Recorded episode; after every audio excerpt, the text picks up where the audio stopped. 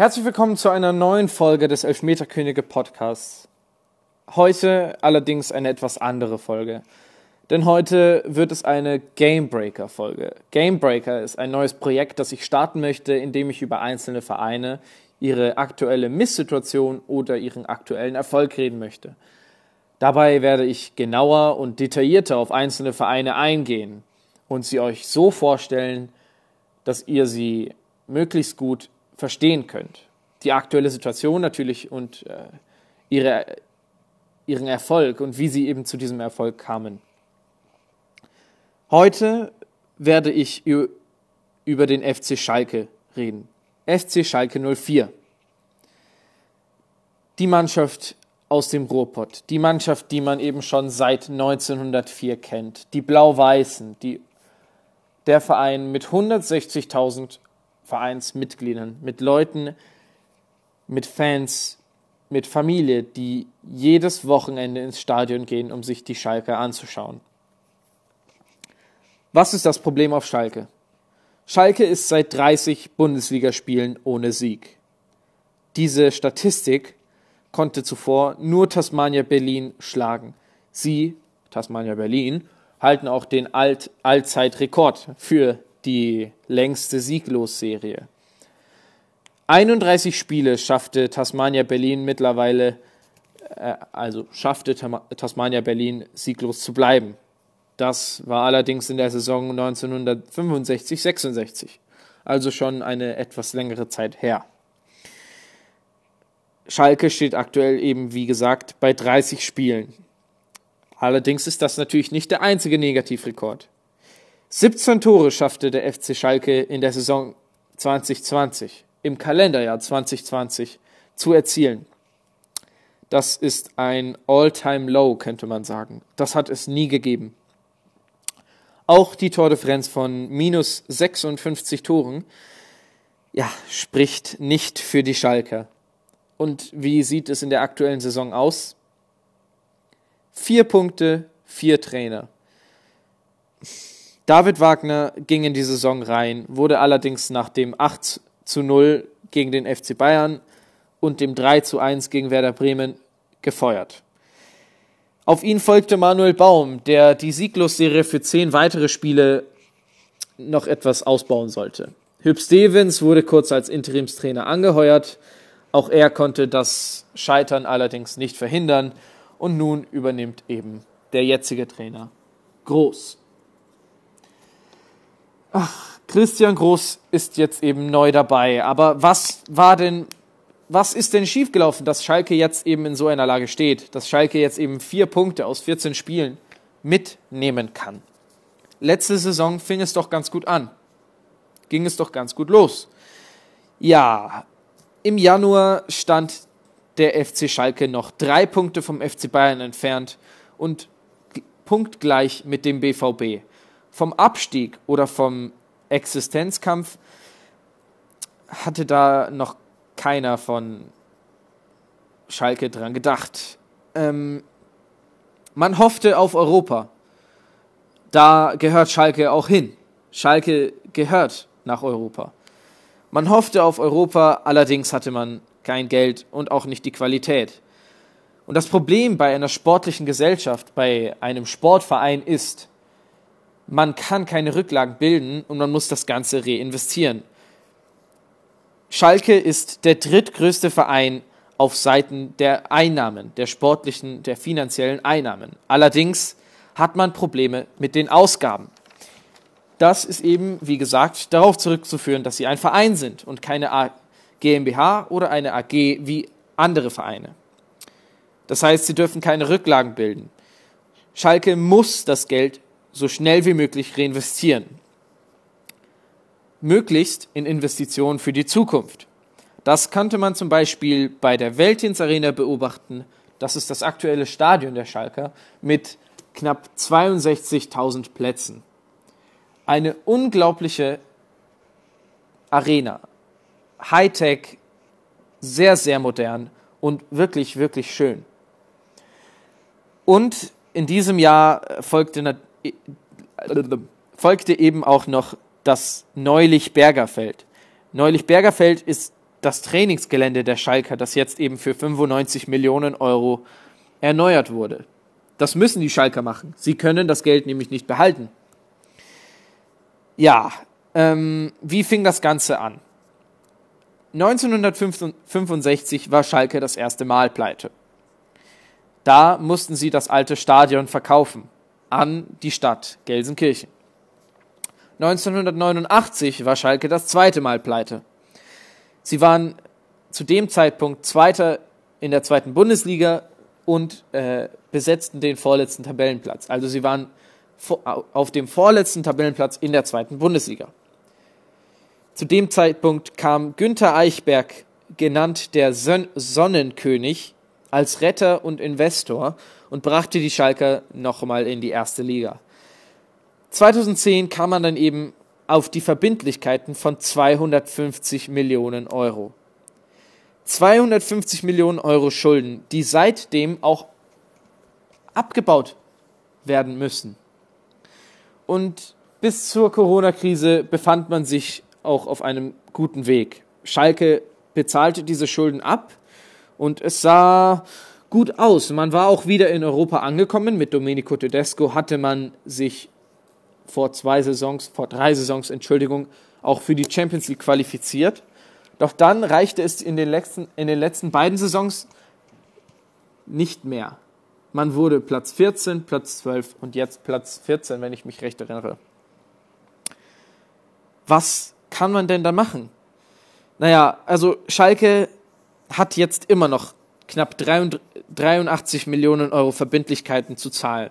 Und dieser Spagat, den sie eben machen müssen zwischen Geld sparen und sportlichem Erfolg und diese Leistungsträger bezahlen, ist einfach unglaublich schwer und teilweise nicht zu äh, nicht möglich. Clemens Tönnies war der Aufsichtsratsvorsitzender. Clemens Tönnies war Aufsichtsratsvorsitzender des FC Schalke und das lief nicht so gut. Tönnies hatte unter anderem etliche Skandale zu, mit etlichen Skandalen zu kämpfen. Einmal einem Rassismusskandal, bei dem er gegen Afrikaner hetzte und bei einem anderen dem Corona-Skandal in seiner Fleischfabrik. Es gab unglaublich viel. Was beim FC Schalke schief hätte schieflaufen können, ist schief gelaufen die finanzielle Krise wird von, wird von ähm, Vereinsvorsitzenden oder äh, Aufsichtsratsvorsitzenden mittlerweile als potenziell existenzbedrohend angesprochen. Das bedeutet, Schalke droht die Insolvenz. Und was kann man denn dagegen machen?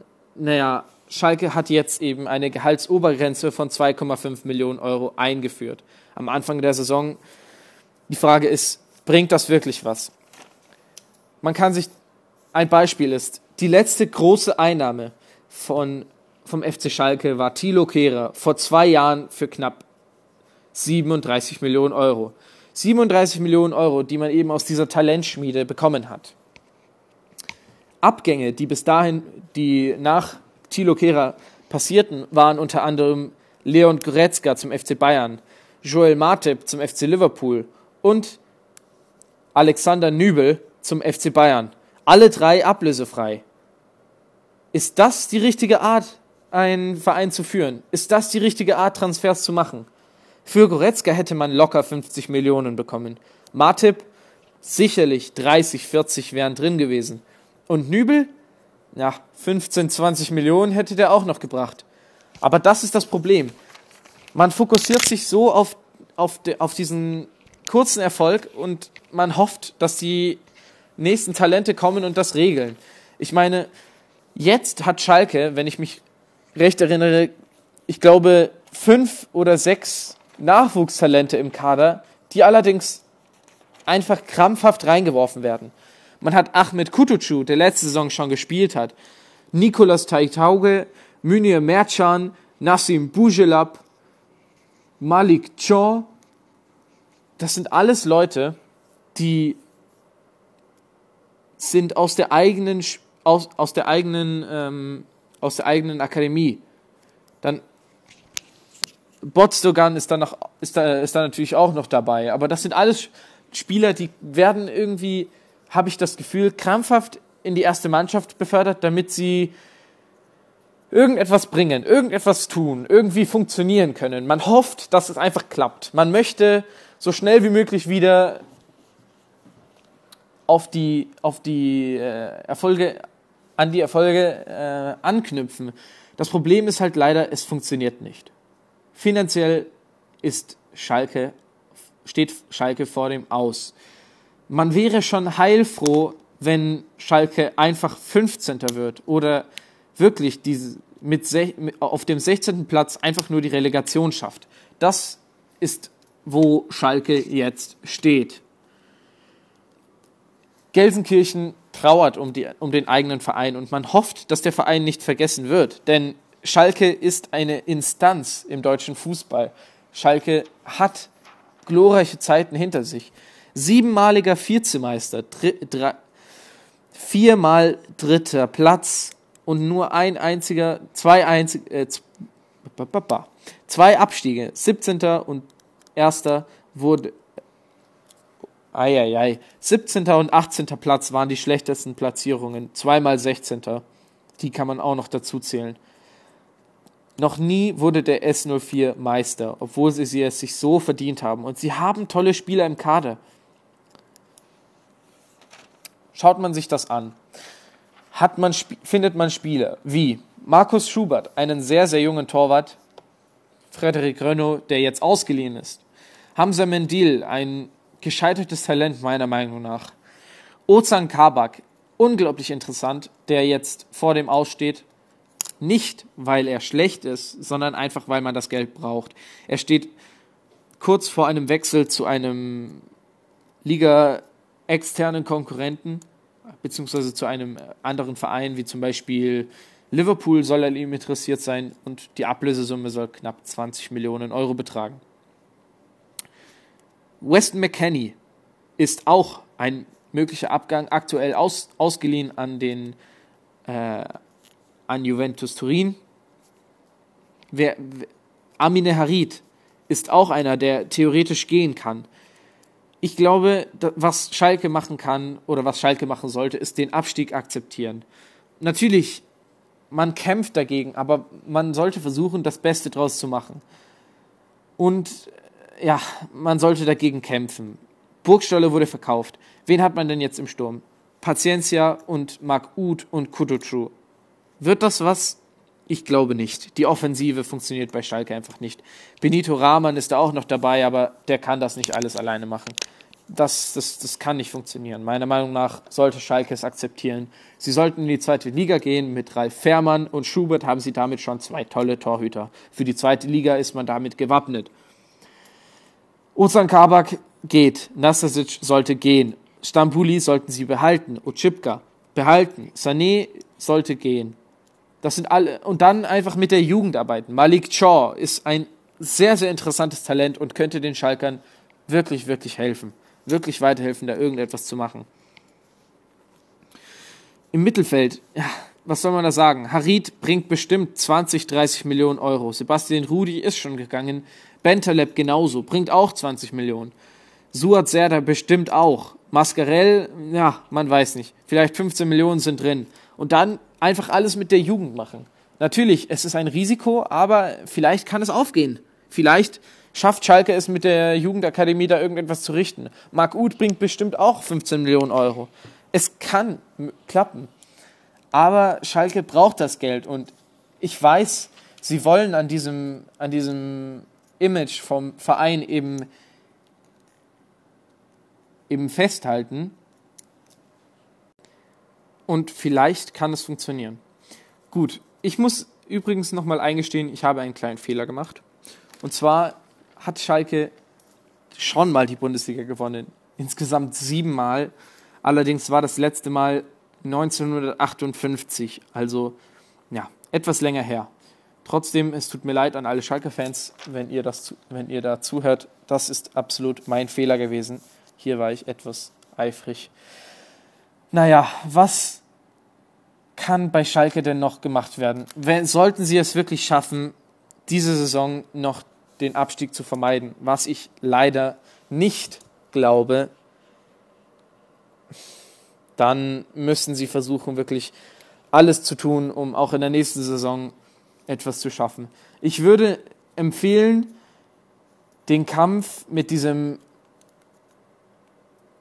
Aktiengesellschaft Zazaza einfach sein zu lassen. Man sollte versuchen, von Verein zu einer Aktiengesellschaft zu werden oder zu, einem, zu einer GmbH. Sonst müsste man einfach zu einem Investor greifen und das ist genau das, was der Verein braucht. Der Verein braucht Geld. Der Verein hat kein Geld mehr und es ist, wäre schade, einen Verein wie Schalke 04 nicht mehr in der Bundesliga zu sehen.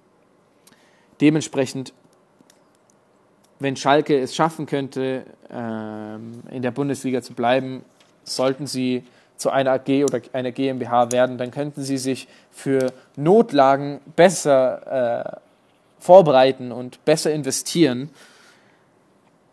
Und ich hoffe es wirklich, denn Schalke, es tut mir unheimlich leid, es blutet mir das Herz, weil sie haben es sich so verdient. Sie kämpfen wie verrückt.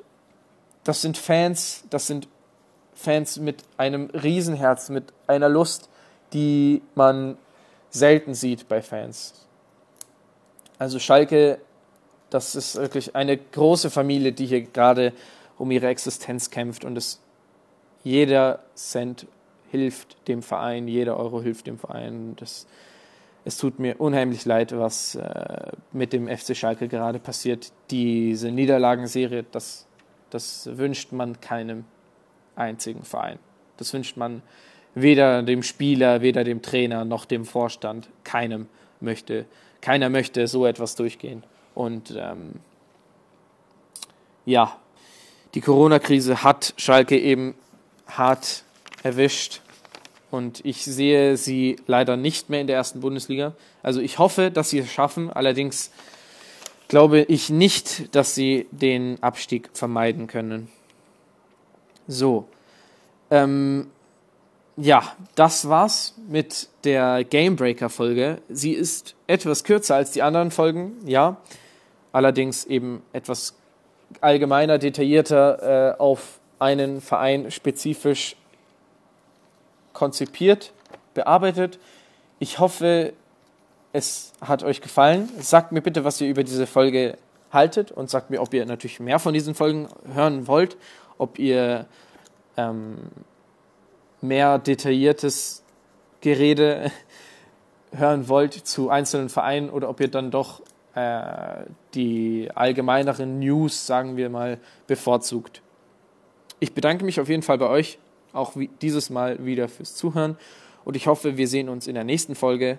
Wir hören uns in der nächsten Folge Elfmeterkönige Podcast oder dementsprechend in der nächsten Folge Gamebreaker. Ich wünsche euch noch ein wunderschönes Wochenende und einen wunderschönen Nachmittag, morgen oder Abend, je nachdem, wann ihr das hört oder wo ihr das hört. Und äh, ganz genau, auf Wiedersehen und bis zum nächsten Mal.